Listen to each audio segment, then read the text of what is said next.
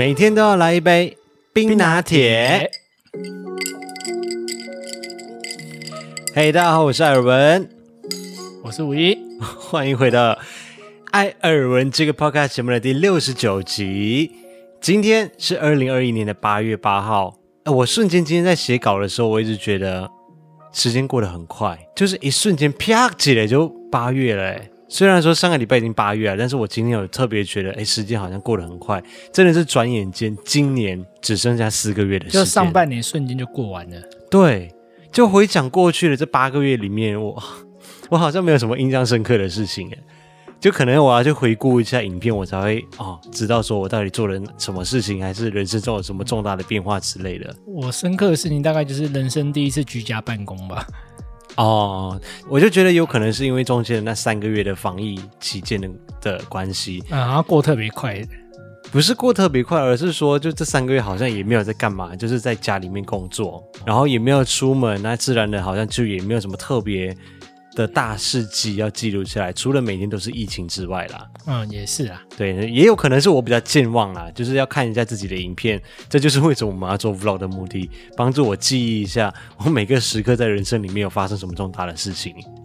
对啊，你记忆力真的蛮差的，嗯，可是不该记的地方却记忆的很好。我记仇会记得比较厉害一点，你们知道它多可怕了吧？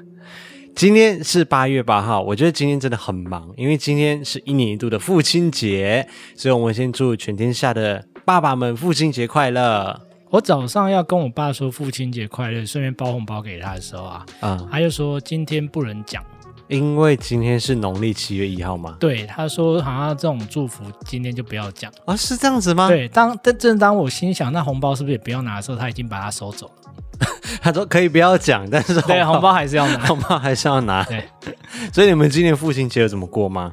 我们就是简单吃饭啊，因为今年也不能出去用餐。哦，应该是说可以了啦。现在台湾是可以的啦，哦，对啦，可是就比较因为你们适合你们家庭成员比较多，对啊，就还是小心呐，啊。嗯，我相信大部分人今年应该都还是简单过，就是在尽量在家啦。嗯，在外面庆祝的应该比较少吧。应该是，我相信应该是这样子。嗯，对，大家可以留言告诉我，你们你们今天的父亲节有没有怎么样跟？呃，再加上这几天又大雨，啊，对，应该会更懒得出门。对对对，第二件事情刚刚也带到了，就是今年的八八节除了是父亲节之外，还是鬼门开，因为今天刚好是呃农历的七月初一。但是我们在过去几年的 我们的 podcast 到底是做了多久？好像过去几年，我们好像之前已经有分享过我一些比较跟灵异事件相关的了嘛？哦，对啊，去年的时候啦。然后有因应 SoundOn 他们有举办了一个，就是联合所有的 podcaster 一起来制作了一系列的鬼月的节目。但是因为真的这种东西不会在你人生中一直遇到，我们八字没有那么轻，所以没有那么多东西可以分享。我们也不希望一直遇到了。对，所以该分享的都已经分享过了。所以七月一号鬼门开，也代表说七夕的情人节也差不多快到了。可是我们通常很少在过七夕情人节。偶尔啦，就是可能还是会找个借口来去吃个饭之类的。因为已经过太多了。你说，你说这十一年的时间过了很多种不同的情人节。对啊，你怎么可以这样子？可是你也常常忘记七夕情人节啊。没有，我从来不会忘记节日。你去年七夕情人节你送了什么东西？哎、欸，不是一定要送，不是一定要送东西才叫记得过节，好不好？既然没有中计，你你自己回想看看，过去的七夕情人节，你哪一年有送过我东西？有啦，来你讲，你不要跟我讲什么。现在一时间我想我也想不起来。没有，因为现在疫情期间，你知道 就不适合。好，那我也省下来了。Yes，哎，不行，至少我跟你讲，还有影片为证。有一年的七夕情人节，哎，是七夕吗？我要送你脚踏车。没有，那个是那个是二月十四，那是二月的哦。反正我还送过你，因为我记得那是跟过年的结合在一起。哦，对啊，我就记得我们七夕是比较少过啦。但是总是会有一个借口可以让你去过一下。我跟你讲，情侣之间就是真的最避讳这种事情，就讲说，哎呀，都在一起这么久了，有些事情就算了啦。当你给我出现这种想法的时候，我跟你们讲，你们就给那个另外一半两巴掌，给他扒下去。来，你脸过来，是我要扒你，不是你要扒我。不是我先扒你吗？没有，是我扒你。虽然说可能日子久了，不用什么大事的去庆祝，还是什么每一次都搞得对方都很累一样。但是我觉得至少有一个心意，然后记得一下跟对方说一下情人节快乐，或者找一个借口就是去吃一顿比较好的，还是说叫一个比较好的外卖回来家里面一起吃，一起度过一两个小时的时间。我觉得至少那个心意有做到，还是有挂记着对方的感觉。我们先把这一段话 take 起来哦，take 啊，没有啊，等一下在下面。有一段的时候，我们就拿出来回答就好了。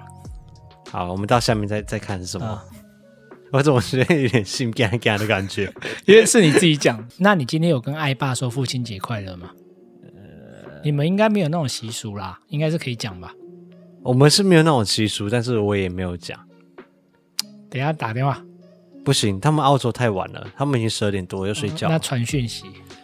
没有，我就跟你说了，你知道频道们的人都已经知道了。马来西亚的父亲节是六月份。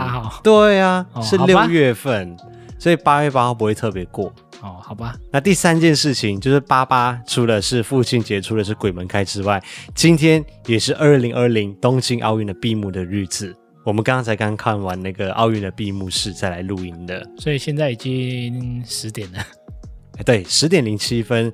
今年的奥运真的是终于完美的落幕了。他真的就好像做了，历尽千辛万苦哎、欸，真的。对啊，他真的就好像做了一个梦一样，就是瞬间哦，这两个礼拜的时间，然后就这样顺利的过完之后，呃，大家又回归到正常的生活去。其实这两个礼拜对台湾，或对全世界是终于有觉得融合在一起的感觉。我觉得就是各地的地方的人都有一个喘息的机会，嗯、让大家可以好像暂时的忘记掉疫情，然后专注的。真的有让我觉得就是那种全国一心的感觉，对、啊，一起去为一件事情来加油。台湾喜欢用“同岛一命”这个字嘛？对啊，就是我觉得真这一次真的有这种同岛一起为这件事情加油的感觉。嗯，很少这种时刻，但这种感觉还蛮棒的。我看这种话我不能讲，很少有这种时刻。人家你是说台湾人很少这么团结吗？呃，好了，帮我剪掉。我我要留着这一段，我要留着这一段，因为我觉得台湾的确也是因为政治的关系，所以蛮多。纷纷扰扰的，但是就是在今年这一次的奥运里面，我觉得我真的有看到大家一起来为台湾的选手们来去加油。然后在今天的闭幕式里面，有看到比较大场面的感觉，就是有那种灯光跟现场整个结合起来，然后再真的结合 VR 起来的那一段。哦，我觉得第一个表演我就觉得还蛮不错，那个经典五环。对，就是它有结合灯光的效果，还有 VR 的效果，就是现场也好像有星星点缀起来，然后再把那一些的点缀的星星全部吸到空中里面，变成一个五环奥运五环的样子。对啊，最后那个跟法国交接的那个，我也觉得不错。法国的表演，对而且看完以后，你不会就很想去法国玩吗？唉，你就看到那些巴黎铁塔，还有。他们有很多对很多不同的巴黎的景点都放在他们那个交接的影片里面。那当然这一次因为疫情的关系，所以法国的团队只派了一位就是市长过来现场嘛。嗯。但是他们就是用电视转播的方式，然后直接连线到巴黎那边，然后在巴黎的各个地方去演奏他们的国歌。然后他们就有一个 part two，就是带到现场连线，大家都聚集在巴黎铁塔的下面，然后一起欢呼，一起呐喊，一起迎接这二零二四年的奥运会。然后最精彩的就是他们还有那个空中，对空中那个不知道战机还是表演机的那一种，然后尾巴会喷射出不一样的火焰。对，因为刚好法国的国旗很好喷，它就是三个颜色。那不是火焰啊，那个叫就是颜色雾啊。对对对，对，就有颜色的雾这种，就是红色、白色、蓝色，就像三条线这样刷过去，哇，那个场面之浩大，而且现场的气氛又很嗨。应该也只有他们这几个国家可以用这样的啊，你美国要怎么做？上面有那么多星星，好像有点困难哦。对，而且它的线条很多条，对不对？对啊，比较难。欧洲好像蛮多地方的国旗就比较像这样子条纹式的，比较比较容易用这种方式呈现。对，让我们瞬间很期待二零二四年的奥运，而且这一次不用再等四年了，只要等三年就好了。哦，对啊，对，三年后希望疫情整个都稳定下来，然后在巴黎可以顺顺利利的举办一个。让我们睽违了八年的这种盛宴，就是很大型，然后有观众入场的这种感觉。希望在这里也呼吁一下，如果有厂商听到我们这一则的 podcast 的话，欢迎你们赞助我们哦。你要去巴黎吗？对啊，应该有点困难吧？不是，因为我们前几年我们东京奥运的时候，就是在开幕的前一年，中国信托跟 ANA 就邀请我们去嘛，然后我们就去现场去踩点一下各个奥运的场地，嗯，然后同时去接先先去感受一下在那里奥运的气氛。对，所以这一次还买了很多纪念品。对，不知道有没有什么非巴黎的航空公司要找我们合作的？赶快，我们先瞧一瞧时间。对，快点来。那闭幕式里面，他们一样也有融合了很多很多的日本元素，像宝冢就是其中一个。宝冢唱国旗的那一边，哦，还蛮有 feel 啦。还有那个男高音，我觉得很厉害诶。还有他们那个四大舞蹈，传统舞蹈的那个，都是很日本的元素在里面。嗯。然后在这里，我们要跟日本说一下，真的辛苦了。其实我觉得。很有可能是因为这一次是在日本举办，嗯，他们举办是很不易。我那时候看很多人分析，就有讲到说他们赔了超多钱，好几十亿美金这样。啊，就是要怎么样从一开始疫情爆发之后，然后再跟整个奥委会讨论延期一年，还可以顺利的举办，嗯，而且还有很多人民的反对。对，然后全体的志工啊，表演的节目等等的，其实要在这个疫情里面办起这样子的奥运，其实是真的是 Mission Impossible，呃，不可能的任务。的对，所以他们真的成功的办起来了，真的很谢谢日本，日本也辛苦了。而且我觉得可能也就只有日本可以办得起来。为什么？因为日本就是有非常严谨的 SOP，然后他们的。人民素养也好啊，还是什么，就他们可以把所有的事情的公式化，弄得公公正正的，然后路线要怎么走，然后防疫的措施要怎么样的来去实施这些东西。嗯。我觉得这一点真的不是所有的国家都办得到的，因为你在疫情的。这么严重的当下，然后全世界各地几百个国家的人聚集在一个地方，从机场的接驳，然后到选手村啊，到他们之后要怎么样去应对这些东西，全部每一个步骤都很重要。嗯，而且日本这几天他们确诊数还一直在破新高，哎，哎，对，他们确认维持在里面这么安全。对啊，而且整个奥运的选手村里面是很大型的一个管理措施，嗯，所以日本真的还是蛮厉害的，让很多比赛都能顺利的举行，而且也结束这样。对啊，而且也恭喜日本成为了亚洲唯一一个成功举办两次奥运的城市。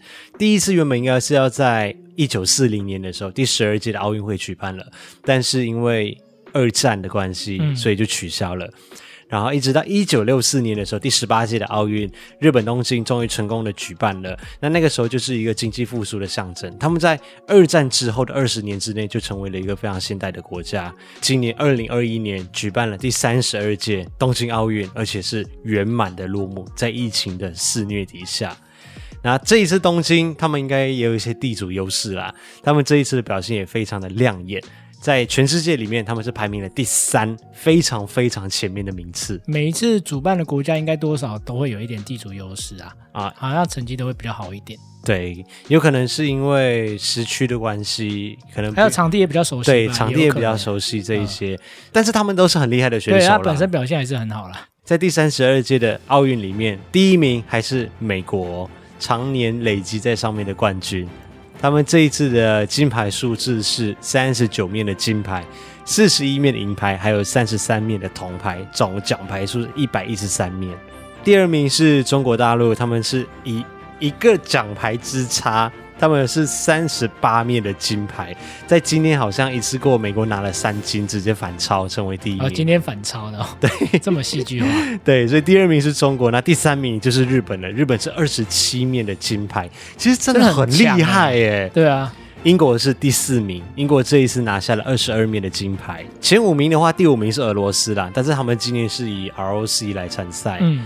对，那台湾今年在最后一秒钟，在今天的时候，原本我原本写稿的时候是三十三名，结果下午的时候看，哎，怎么变三十四名了？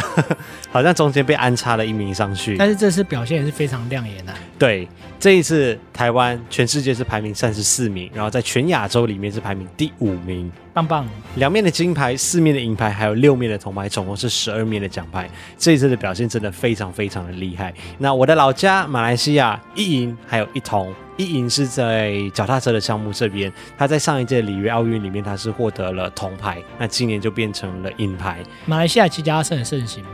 好像也还好。哦，因为我看你好像也没有很爱骑，可能他个人比较厉害啦。哦，对，然后另外一个就是羽毛球，羽毛球就是大家可能蛮多人有看到那一场比赛的，就，就马来西亚的国球了嘛。这个应该就比较盛行一点了。对，这个是真的蛮盛行的。嗯，哦，我今天跟你聊天的时候，我还发现一件事情。你不会打羽毛球吗？不是，屁嘞！我应该比你厉害。就是我今天就问五一说，因为今天有看到奥运的一些项目嘛，因为我们在闭幕的时候，他就集结了所有这段时间比赛的这些画面起来。我就说，哦，现在奥运还是有就抛铅球啊，然后丢标枪这些东西。然后我就问五一说，你们小学有玩过这些东西吗？他说没有。我很意外耶。为什么有意很意外？还好吧？啊，没有，就是国抛铅球哎、欸，一样，就是风俗民情不同。因为在马来西亚，可是你小学没有什么力气，你抛什么铅球？我们好像是国中开始就会抛铅球，就是每年学校都会举办一年一度的运动会，然后这个时候就会有各个队伍，我们会用颜色来去区分，嗯、比如说褐队，然后绿色的队伍、红色的队伍这些，用学号，比如说你的学号是零二三四五。然后就是后面啊、呃，比如说一号跟五号就是红队，二号跟六号就是蓝队，三号跟七号就是褐队，这样子来去区分。所以全校各个年级里面会被打散成五个、六个不同的队伍，然后就会从这些队伍里面，大家就会去选拔说，哦，哪一些人来去代表丢铅球啊，哪一些人来去代表跳高啊。等下你们的分分队方法有点奇怪，所以你们不是用班级去分队啊？不是，不是，不是。一个班级里面会不会被打散成各个不同的队伍？这样子你才能够把各个年级层的人全部打混，因为这个是全校的运动会啊。那这样班级感情不会不好吗？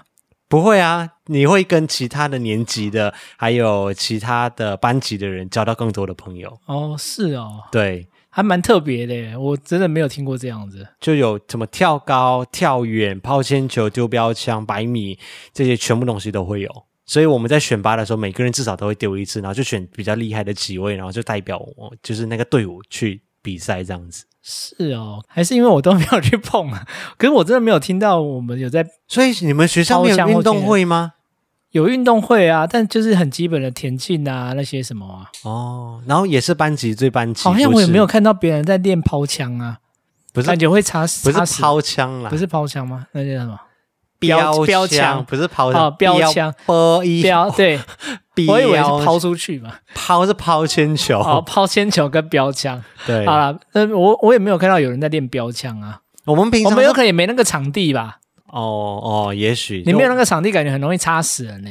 哦，我们是有一块大操场啊，但是我们平常也不会再练啊，就是好像快到运动会的前几个月的时候，就哎瞬间就开始有人在练了，就就来标枪这样。对对对，然后澳洲哦，澳洲的表现也不错，澳洲是排名第六，全世界排名第六，他们是十七面的金牌，七面的银牌，还有二十二面的铜牌。那以上就是前五名，然后还有我跟我比较关系的国家，像马来西亚、澳洲啊，因为我家人现在在澳洲嘛，然后我是马来西亚人，就跟大家分享一下这一次奥运的成绩，就恭喜大家，然后大家也一起加油，我们三年后巴黎奥运见。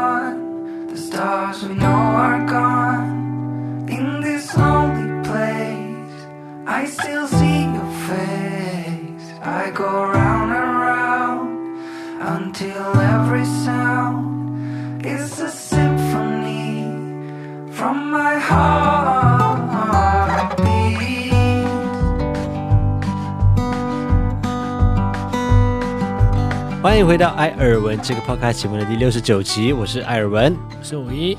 今天的耳闻事件，我们要来跟大家分享的第一件事情就是啊，我觉得现在的生活真的离不开疫情啊，尤其是现在奥运结束之后，其实全世界各地的人都一样，就继续的要回到生活当中来去面对自己的生活。嗯、然后疫情也是很重要的一个部分。那台湾这边呢，是在七月二十七号的时候正式的降级为二级的警戒。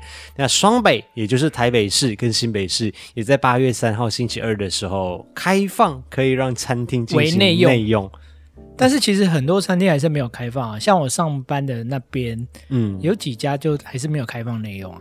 哦，就店家还是比较小心一点。我自己知道的是，像居酒屋有一些也不太开放，因为他们觉得说居酒屋就是要大家聚集在一起，然后喝酒聊天的地方。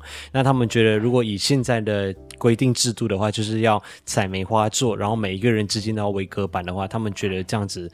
这样子喝酒的气氛不像是居酒屋的。这老板的回答还蛮有原则的，嗯，感觉他也是很维持他的那个自己的要求风格。对对啊，就是居酒屋原本的用意应该就是要大家聚会的地方嘛。我们那边的老板回答就很实在，他说因为买不到那个透明隔板。你说那个亚克力？对，他说因为缺货。可是我看到很多很多店家其实也是采一些比较简便的方法，是用纸板直接去隔开耶。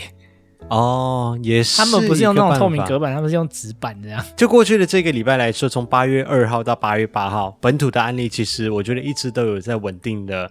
慢慢的下来当中，就十二例、十六例、二十例、六例、十例、六例、四例。今天是今天是最少的一次，对不对？对，如果你只算本土案例的话，嗯、就是不包含境外的话，今天是最少的一次，就是四例。对啊。但是你放眼望去，全世界，其实我觉得台湾人的人民素质还是非常好的。虽然说我们还是可以看到，就是在政治上面还是有呃不同的意见。相互的辩驳来辩驳去，嗯，但是在防疫这一块倒是大家意见蛮一致的。对，我刚刚是说的很委婉啊，哎，还不错啊，是不是啊？语言的魅力。但是疫情能不能够控制住？我觉得人民扮演的角色是非常重要的。嗯，就除了政府的决策，还有他们的决定，人民的配合度也很重要。大家在这三个月里面，几乎来就我自己亲眼所见的，我觉得大家。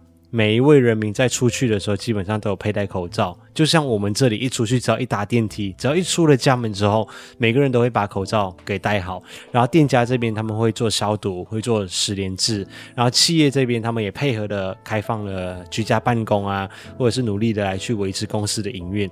所以我觉得整个台湾这边的人民跟企业跟公司之间的配合，是我自己看起来比很多西方国家来的更好的。大家的自制能力都非常的足够，对啊，至少口罩就一定会戴着。我们那天不是有一起有看一个新闻，就是美国他们疫情最近又越来越严重嘛，嗯，好像拜登有点名佛州，就是学生上课要不要戴口罩这件事情。对，而且那个市长说，我不能剥夺家长选择要不要戴口罩的权利。就是我听到这回答，其实我有点讶异耶。就是风俗民情的不同啦，对对对，对，大家对于这些观念的不同，我没有办法去讲说是谁对谁错。他们可能认为自由跟人权比这更重要，比防疫来的更重要。对，我是没想到他们连这里都还在想人权，就是都已经防疫跟疫情已经都这么严重了。对啊。在台湾，至少我也没有看到说什么有一大群人要走上街上去示威、去抗议，人群里面没有戴口罩了，然后应该也不太可能有家长跟老师或学校要求说不准让我子女戴口罩。我觉得这应该是会说你不让我自己戴口罩，我就投诉你们，都比较可能。对，我就跟。中央疫情指挥中心反应，对，而且其他还有其他家长也会就是开始投诉你说，哎，为什么他家的小孩没戴口罩？还不止，还不止，然后他就还会肉搜他出来，然后所有的网民就开始攻击他。对啊，所以我说这种事我在台湾真无法想象，哎，他们居然会市长说，哦。家长可以选择让他子女要不要戴口罩，我不能去强烈的制止他们。对，那如果说大家最近也有关注到全世界各地发生的新闻的话，真的是很多国家就是封了又开，开了又封。像澳洲墨尔本，我之前跟大家分享的是封城五点零版本，我都还来不及跟大家分享说他们终于就是开放了，结果他们前两天又在封城。你那天打给你妈的时候吗？对，我妈一接电话就 就开始大笑，五一坐在旁边听。对，我说你妈怎么突然笑这么豪迈啊？对，他就是 我跟你说，我们我才要跟你说，我们这里已经解封了，然后结果今天晚上又在封城了。我原本以为他是中乐透还是什么，笑那么开心，就原来是封城。他就觉得说原本就是哦，终于可以回去，然后他自己是想说，哎呀，不知道什么时候又会再把它关起来了。他才讲完这一句话，晚上就又关起来了。对，就是很多国家都是这样子啦，就是封了又开，开了又封，在市区里面也有人抗议，有人示威。美国的政府刚刚你也提到了，因为打疫苗这件事情是只可以在十八岁以上进行的，嗯，所以十八岁以下的学生们就是没有疫苗啊，就只能戴口罩。对，我们是这样子觉得的话，就只能戴口罩。对，我们是这样觉得啦，嗯，但是就是美国人可能不这样觉得，可能有部分的美国人是觉得说，哦。就是他们不想要戴口罩，他们也不想要让他们的孩子戴口罩，而且他们的人民好像有口罩也很多都还不打，对不对？口罩很多都还不打啊，不不，疫苗 不是口罩，就是人民有很多有疫苗但还不打。呃，对，他们也是就是选择说，哦，我觉得不想打这样。对，你看，在我我的老家马来西亚，你知道过去的一个礼拜直接破两万，之前我们分享是破一万嘛，嗯，现在每天是破两万。总数字已经高达一百二十万，超过一百二十万，那真的很恐怖诶。那医疗医疗整个崩坏。对，我们那天不是在看黄明志的那个影片吗？对，刚好就是黄明志。如果大家大概可以看一下，如果大家有空的或者大家有兴趣的话，黄明志自己有拍了一部影片，就是记录在马来西亚现在的状况啊，他们医院的现在一些情况。就是因为马来西亚的医疗资源非常的匮乏，然后就一直会觉得说政府好像怎么都不做事情，为什么会一直医疗匮乏的感觉？缺器材、缺配备、缺口罩、缺那些呃防护面罩这些东西了，所以他就自己去募款，向一些企业募款啊，然后就是有捐赠一些东西给这些医院们。可是你们也是讲说马来西亚政府其实也是有做，只是因为这波疫情来得太快、太。太多对，然后就是政府部门嘛，所以会有很多的 SOP 要跑啊，然后流程啊这些东西就变成速度就很慢。但是人民自发性的去做捐赠的话，如果他们有能力去做的话，呃、看的还蛮感动的那个那一个影片。然后日本也是连续在这几天也是继续的创新高，过去的一个礼拜里面都是每天破万确诊数。那台湾虽然说是没有让全世界看到如何在两周之内降级为二级啦，但是我觉得台湾可以在两个月之内。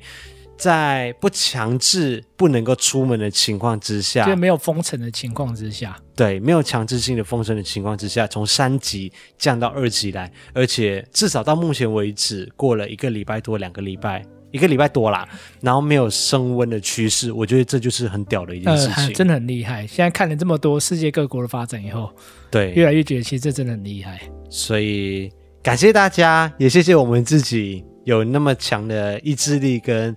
跟正确的防疫的观念，也希望台湾能够守得住，然后继续的维持下去，不要有 Delta 的进来。哦，对，千万不要让印度变种进来，因为现在就是最怕的就是 Delta 病毒进来嘛。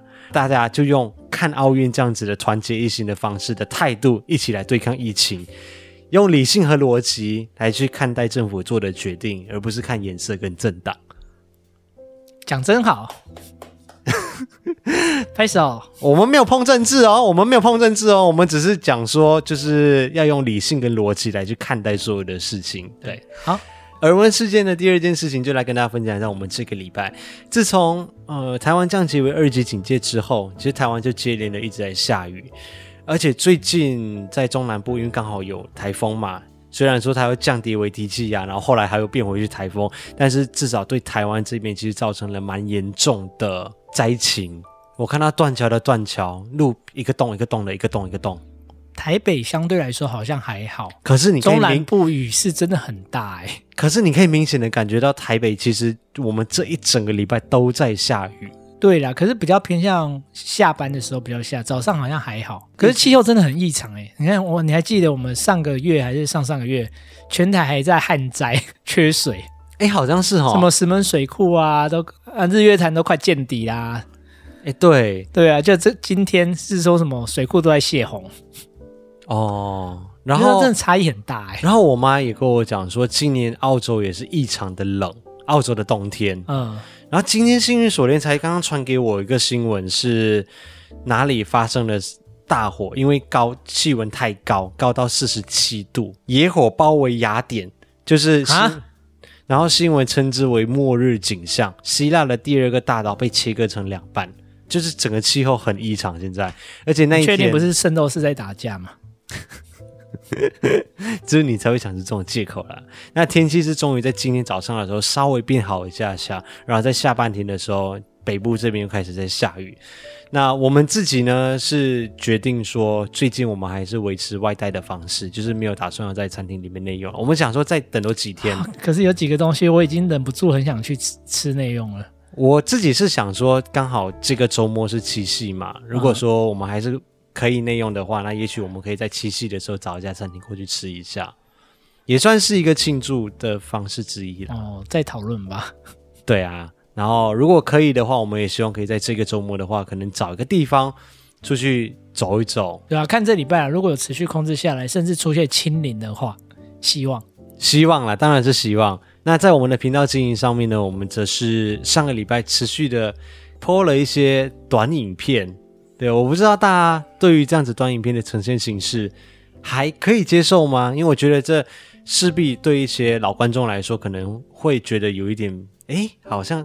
这不是我熟悉的艾尔文的感觉，但是我们还在持续的想说，来尝试看看，有新的东西我们就尝试看看，也许会有不一样的收获。所以我们在上个礼拜的时候，我们是发了两则的短影片，第一则是每天中午的烦恼，那真的是我们每一天中午的烦恼啊，我啦，我个人不是你每天中午，是你每一天吃饭的烦恼。你说三餐的烦恼？对啊，对，我每天真的都不知道吃什么东西。然后第二则呢，就是我们用六十秒的时间来去开箱我们最近进的一些灯光，这样子，就是六十秒快速的开箱，这样子，节奏非常非常的快。我觉得对某些人来说，或许觉得还不错哎，但我觉得它还是没有办法取代长影片啊，因为、啊、对啦，如果你要看很多细节啊，那种当然没办法、啊。对，我觉得那就是一个新鲜新奇第一印象的感觉，因为我们要走的就是。开箱跟评测要好好的讲这件东西的好处跟不好的地方，或者是有待改进的地方。我的我还是希望说用长影片的方式来好好的解说给大家。那种六十秒没办法啦，没有办法。就包括像上个礼拜我发的空气清新机的影片。其实那部影片我也花了很长时间来去制作，因为中间有很多技术型的东西，那不是说我一拿到产品我马上就会讲的东西，或者是我看看一下什么品牌他们给我的资料，我就会懂东西。哦、我要去做很多的资料跟研究，然后我觉得厂商会越来越讨厌我，因为我还要，你的问题很多，对，我的问题很多，然后就打电话到。他们的公司那边去，然后就问说啊，你们这个技术有哪一些的疑虑，然后怎么样排除这些疑虑？那这个技术是怎么样形成的？有没有第三方证明？有没有什么什么？对，第三方证明倒是还好，他们有公开出来。我只是问说，就是他们的可信度啊，然后什么什么东西，就我要很清楚的知道说每一个资料的来源，我要先去查证，自己要先了解，我才有办法讲给大家来去听。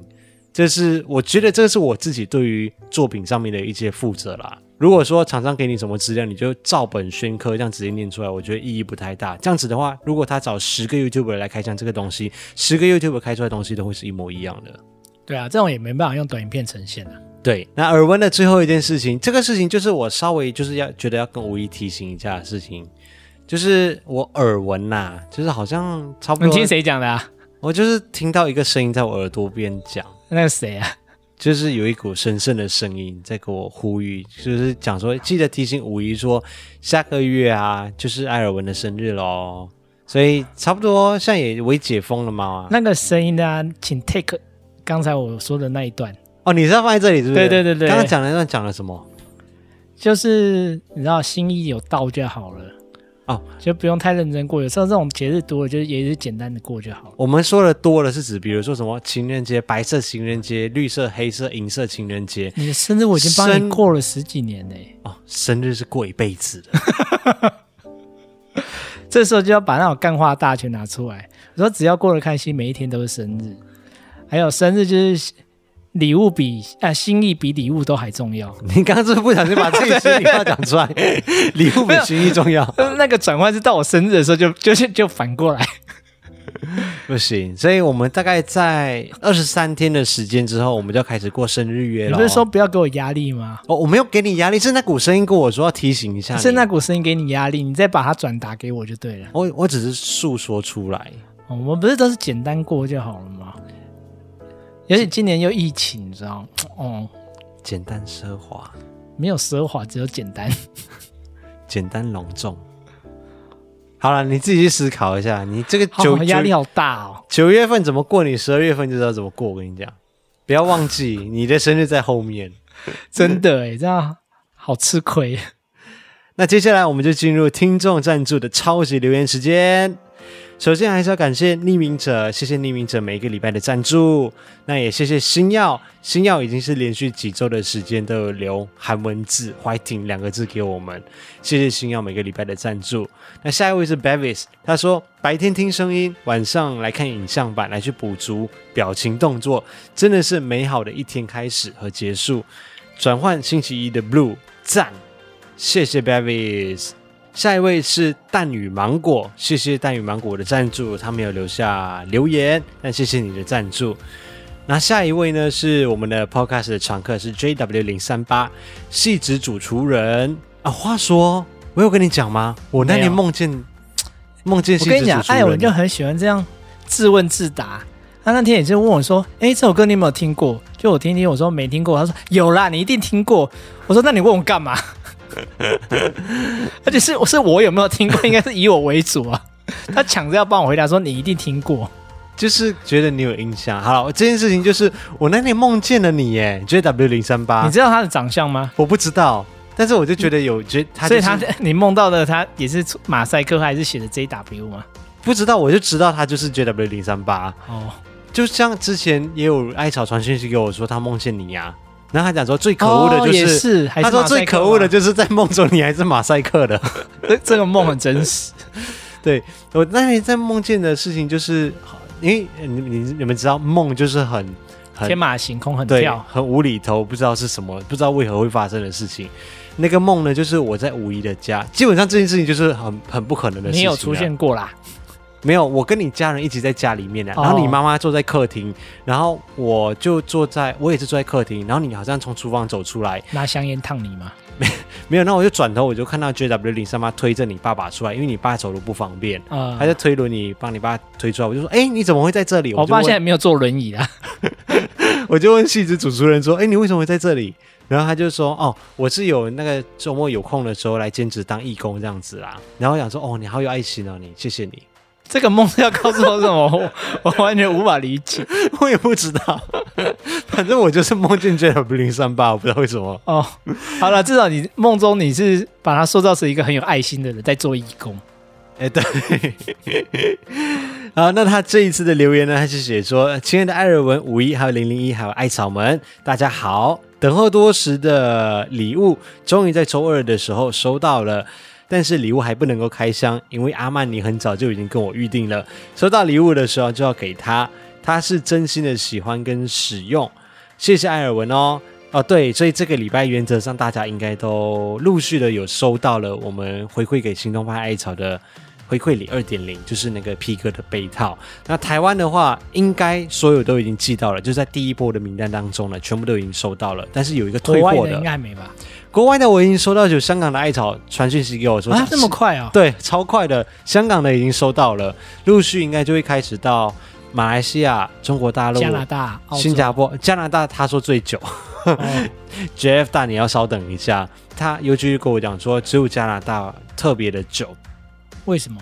不知道，你不知道，好像就是运输之类的东西。然后还有呃，澳洲，澳洲的包括就是。呃，新南威尔州的跟维多利亚州的都有，这些应该都会陆续的收到。但我相信接下来应该就是马来西亚跟新加坡会是比较快收到的，大家可以留意一下你们的信箱。那除了这个之外呢，他还会留下第二封的讯息，写作：“亲爱的艾尔文，要麻烦你帮我传达两件事情。”好，没有问题。第一件事情是要谢谢阿曼尼的努力，实现承诺，让我们工作的地方接近，来增加彼此相处的时间。愿下周转职面试顺利。哦，我觉得这还蛮伟大的诶，就是为了让两个人有更多的相处的时间啊，或者是让两个人更接近一点，然后换一份工作，让两个人的距离可以近一点。你看我干嘛？没有，我只是跟你分享，你不要自己心虚对号入座。我只是跟你说，这这个这个还蛮贴心的一个举动。呃、对啦，很贴心的。对啊，我没有跟你要求什么啊，你的眼神总是。有透露着很多讯息。没有啊，你就在台北市上班 啊，我都已经为了你移来永和了。哦，所以你是要，所以我在说贴心的人是我，对。哦、好，你要要懂得珍惜，OK。那希望阿曼尼下周的面试可以顺利的过关，让你们两个人的距离可以近一点。那第二件事情呢，就是八月十三号是我们交往满十三周年，虽然无法出游，但至少能够一起吃饭庆祝，开心。十三号是礼拜几啊？十三号是今天八号、九号、十号、十一、十二、十三，礼拜五。对，哦，周末庆祝很适合、啊啊。星期五晚上，原则上应该已经可以内用了。所以可以找一个地方一起庆祝一下，对啊，还是但还是要注意安全啊！恭喜你们，恭喜交往十三年哦，比我们还久哎！对啊，我们我们是多少？我们是十一年半嘛，嗯、对，十三年一路走来不容易。恭喜两位在一起十三年，未来请继续的扶持着对方一起走下去。恭喜恭喜！下一位是乌骨鸡，他说八月九号是我跟红宝在一起两周年的日子。哦，就是今天呢，就是我们发布的星期一这一天。嗯、但是你现在正在当兵，所以两周年可能没有办法一起度过。但是我还是很爱你哦。我们两个人都很喜欢艾尔文高质感的影片，要继续加油，fighting！谢谢无骨鸡，谢谢，也恭喜你跟红宝在一起两周年，可以继续的迈向五周年、十周年，或者是像乌古阿曼尼跟戏子主厨人这样子十三周年，加油，加油！祝你们幸福。那最后一位是 Silence Pen，Silence Pen 上个礼拜也有 donate 我们的 podcast 节目。他说希望是一个好的示范。沉默之笔吗？沉默啊、呃，你要这样翻是也对啦。Silence Pen 不知道跟沉默之秋有什么关系？嗯，没有什么关系。你可以不用帮人家去联想。Silence Pen 他说希望是一个好的示范。谢谢零零一的努力，让影片更有活力。也谢谢五一。等一下，这个顺序就不对啦。什么叫做希望是一个好的示范？